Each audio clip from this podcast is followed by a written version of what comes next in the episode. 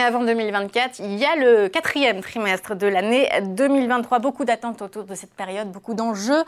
Euh, ça commence d'ailleurs dans quelques jours. Christophe Barrault, bonjour. Vous êtes euh, prévisionniste chef économiste et stratégiste chez Market Securities. On va détailler euh, avec vous donc, vos prévisions sur les trois grandes zones hein, géographiques, euh, Asie, Chine, Europe, États-Unis. D'abord d'ailleurs sous l'angle du luxe, puisque forcément j'étais avec une experte euh, du luxe en, plateau.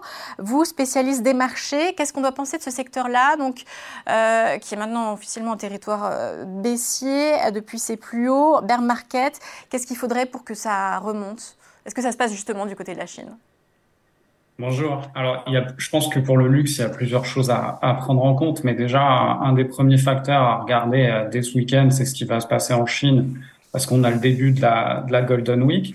Alors, on a des premiers euh, signaux, avec notamment un communiqué du euh, ministère du Tourisme qui attend bah, un boom du nombre de, de, passagers sur la période, avec probablement un trafic aérien qui va retrouver son plus haut historique. Euh, des bookings dans les hôtels euh, qui vont atteindre un niveau record. Donc ça va être intéressant de voir ce qui va se passer euh, sur la consommation en général, mais également sur le luxe. Donc ça peut être un, un, premier test. Maintenant, sur le luxe, ce qui va aussi être déterminant dans les prochaines semaines et prochains mois, ça va être le comportement du consommateur américain parce qu'on sait qu'il y a tout un tas de facteurs. On va y revenir juste après sur le consommateur américain. Oui, oui. Euh, justement, si on reste sur la, Chine, sur la consommation euh, chinoise, euh, est-ce que vous voyez justement une amélioration sur les indicateurs avancés de, l'économie qui étaient pas mal déprimés sur ces dernières publications? Alors, on a eu un, un ralentissement assez marqué à partir de la fin du deuxième trimestre, entre, on dirait, fin mai, début juin, qui s'est poursuivi jusqu'au mois de juillet. On a eu des signaux un peu plus encourageants sur les derniers chiffres du mois d'août. Et on s'attend à une stabilisation, voire une très légère amélioration sur la fin de l'année, essentiellement parce que les autorités ont euh, appliqué tout un tas de mesures euh, visant à, stimuler la consommation. Euh, des mesures qui ont aussi pour objectif de stabiliser le marché immobilier qui indirectement peut peser sur la consommation. Je rappelle que les ménages chinois à peu près 60% de la richesse est concentrée dans l'immobilier, contre 30% pour les États-Unis, pour donner un ordre d'idée. Et on sait que le marché immobilier est aujourd'hui le principal frein sur l'activité chinoise et va rester la principale source de risque dans les prochains mois sur l'ensemble euh, du pays. Mais on attend, en même temps, on attend beaucoup de relance aussi de la part du, du, gouvernement chinois. Il y a ce fameux plan de relance. Alors on l'attend de manière assez générale. Je crois qu'il sera plutôt ciblé euh, sur euh, l'immobilier, puis aussi des relances aussi du côté monétaire. Qu'est-ce que vous avez Il y a plusieurs choses. Il y a bon, déjà sur le plan monétaire, la Chine a la chance de ne pas avoir d'inflation, donc les autorités peuvent continuer d'appliquer une politique monétaire très accommodante, contrairement à la majorité des pays développés. On s'attend éventuellement à une nouvelle baisse des réserves obligatoires des banques, à une baisse potentielle aussi des, des taux d'intérêt. Sur le marché immobilier, il faut savoir que les autorités ont annoncé pas mal de choses qu'elles sont en train de mettre en place. Donc notamment le fait de euh, diminuer le montant d'apport minimum pour acheter des biens immobiliers, résidence principale, résidence secondaire, une baisse des taux d'emprunt sur les nouveaux prêts, mais aussi une baisse des taux d'emprunt sur des prêts déjà contractés, donc qui se limitent à une partie des ménages, mais quand même. Donc ça, ça devrait être plutôt positif. Maintenant, on peut s'attendre aussi à des euh, nouvelles mesures euh, fiscales. Donc difficile à dire euh, aujourd'hui sur quoi elles vont se porter. Il y a pas mal de discussions là-dessus. On devrait avoir un peu plus de couleurs à partir euh, de fin octobre, début novembre, quand il y aura un nouveau, une nouvelle réunion des, des officiels chinois. Néanmoins, si on regarde un petit peu ce qui se passe en termes d'émissions d'obligations, que ce soit au niveau euh, local, donc une municipalité ou, au niveau central, il y a eu énormément d'émissions euh, sur la fin août et sur septembre. Donc, ce qui suggère qu'on pourrait avoir euh, une augmentation des dépenses fiscales en vue de stabiliser encore une fois la croissance mmh. d'ici la fin de l'année et d'atteindre euh, le seuil de 5% euh, défini par les autorités euh, début de cette année. Et donc début 2024 en Chine, où est-ce qu'on peut l'attendre, euh, l'activité, la croissance? Alors structurellement, on sait que les, les, les problèmes vont pas disparaître, et notamment sur l'immobilier. Donc c'est en partie pour ça que la, la quasi-totalité des économistes s'attendent à un ralentissement l'année prochaine. Donc quelque chose autour de, de, de 4,4, 4,5. Maintenant, euh, ça va se faire, à mon avis, avec pas mal de volatilité euh, dans un environnement global où la croissance mondiale est vouée à ralentir aussi. Et le principal euh, paramètre à scruter, c'est euh, le marché immobilier et notamment le fait que les promoteurs vont avoir besoin de refinancer énormément de dettes sur la fin 2023, mais aussi début 2024.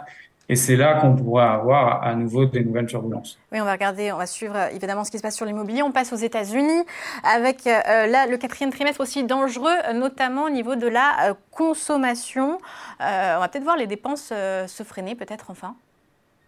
Alors, c'est un petit peu l'idée. Il faut savoir que la, la, consommation a été très résiliente sur la fin du T2 et au mois de juillet.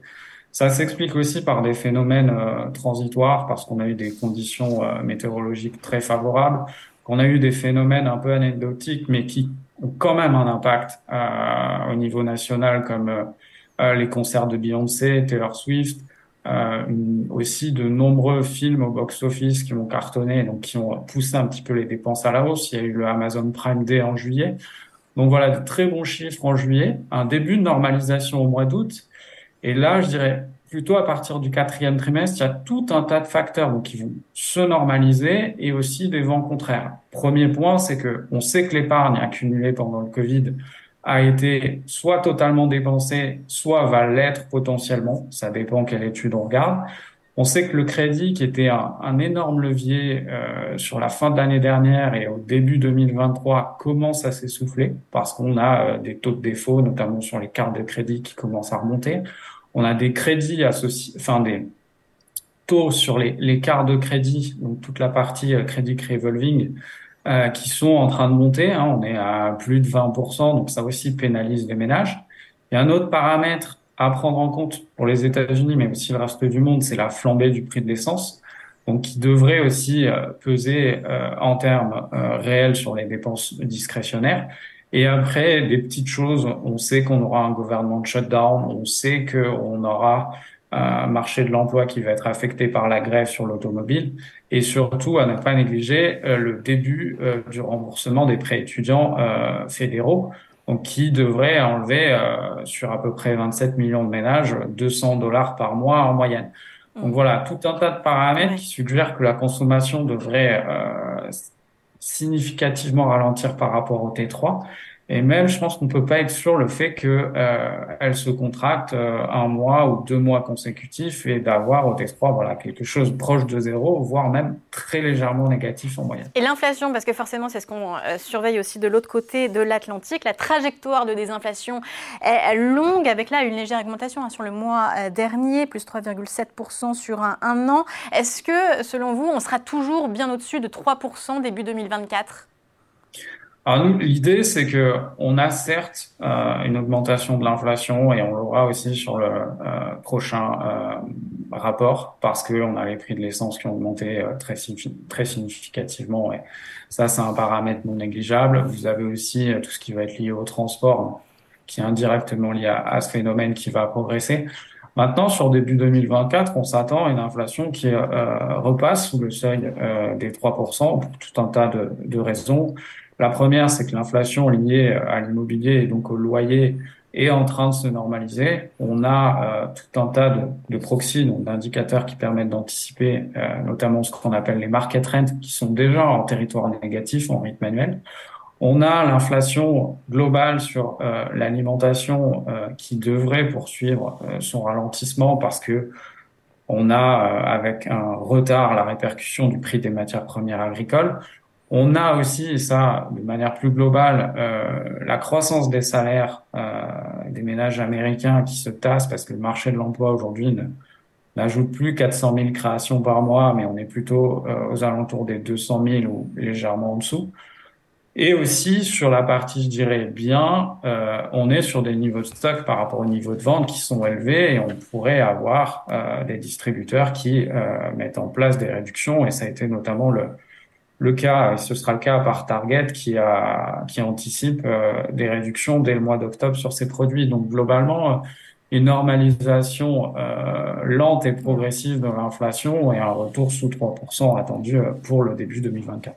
D'accord. Et la croissance euh, européenne, là, je crois que c'est là où vous êtes le, moins optimiste, hein, euh, quand le crédit est déjà au plus bas, euh, que les taux ont, encore monté. Hein. La dernière réunion, on a une économie allemande qui, qui patauge. Hein. ça, c'est le président de l'Institut IFO qui, qui, le dit. Alors, pour vous, quel effet d'entraînement justement sur le reste de la zone? La, problématique pour la zone euro, on la connaît, elle est assez traditionnelle. C'est un, durcissement assez significatif des conditions de crédit.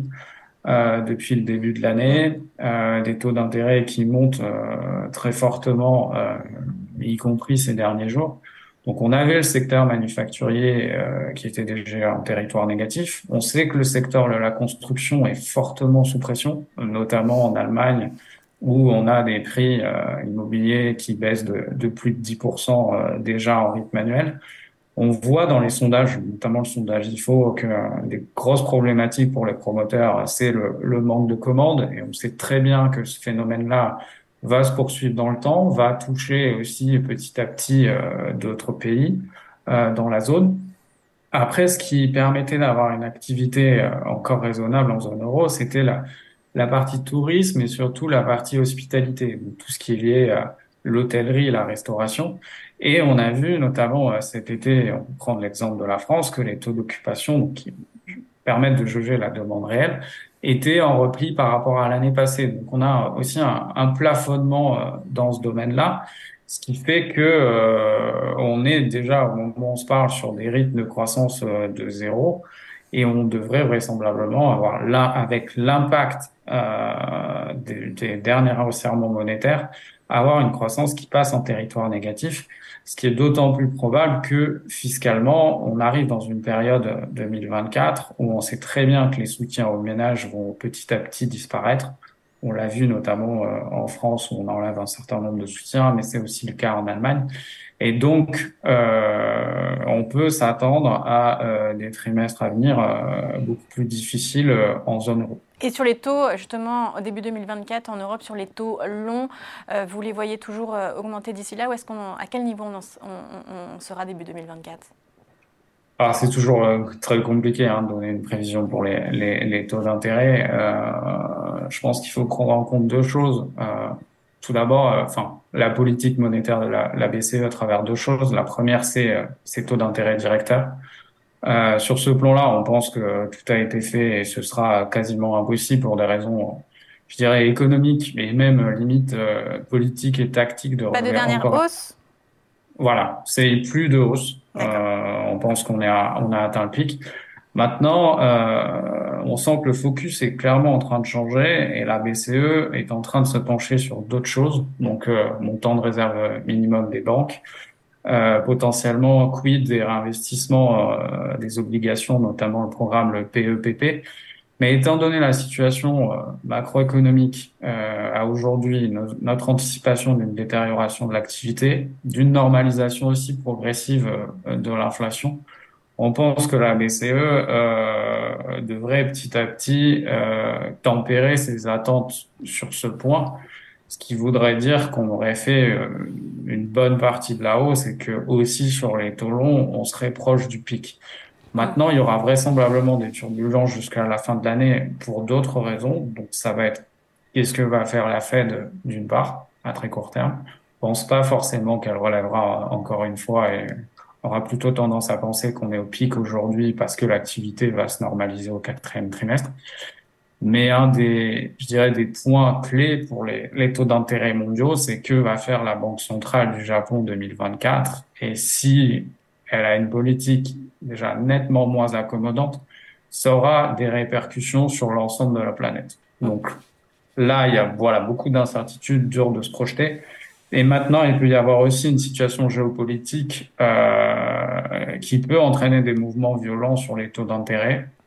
Je pense par exemple à toutes les discussions qu'il peut y avoir aujourd'hui entre un deal potentiel qui met avec les États-Unis, l'Arabie saoudite et Israël, qui pourrait aussi avoir des, des, des conséquences géopolitiques euh, indirectement sur Et justement, peut-être une dernière prévision, une dernière prévision sur euh, euh, le prix du pétrole. Où est-ce que vous le voyez début 2024 On aura plutôt redescendu autour des 70-80 ou alors on sera même au-dessus des 100 dollars?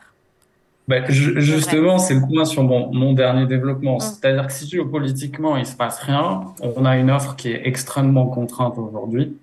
On a une demande, euh, qu'on le veuille ou non, qui est au plus haut historique et qui est vouée à augmenter parce que la Chine n'a pas ouvert à 100% sur le plan international. Donc, euh, si elle continue de le faire, on aura une demande toujours soutenue. Euh, le quid, il est géopolitique. C'est est-ce que les États-Unis arrivent à un moment ou à un autre à euh, trouver un accord euh, avec l'Arabie saoudite pour les amener à, à, reproduire un peu plus Je pense que la vraie question est là sur le marché du pétrole. Maintenant, en termes de déterminants, euh, offre, il n'y a pas grand-chose à attendre. On sait très bien que les États-Unis remettront pas d'offres, euh, pas de nouveaux barils sur le marché, ce qui était une pression baissière. Et côté demande, même euh, si on a un ralentissement global, je suis pas certain que ça se voit significativement sur la consommation de pétrole à très court terme. Donc aujourd'hui, à paramètres constants, on est euh, orienté vers une hausse du prix du pétrole. Jusqu'à quel point? Bah, après, il y a un seuil à partir duquel on aura euh, un seuil de, de ce qu'on appelle euh, la destruction de demande. Euh, en excès, on pourrait très bien aller jusqu'à 120 dollars euh, si voilà, si la, la, la, consommation mondiale tient. Mais au-delà de 120 dollars, ça paraît très très compliqué parce que implicitement, ça impliquerait euh, forcément un durcissement de, conditions monétaires par ricochet et une inflation euh, plus élevée que l'on anticipe aujourd'hui. Oui, le serpent qui se mord la queue. Merci, merci beaucoup Christophe Barraud d'avoir été avec nous pour ces euh, prévisions. Je rappelle que vous êtes chef économie chez Market Securities. Au revoir.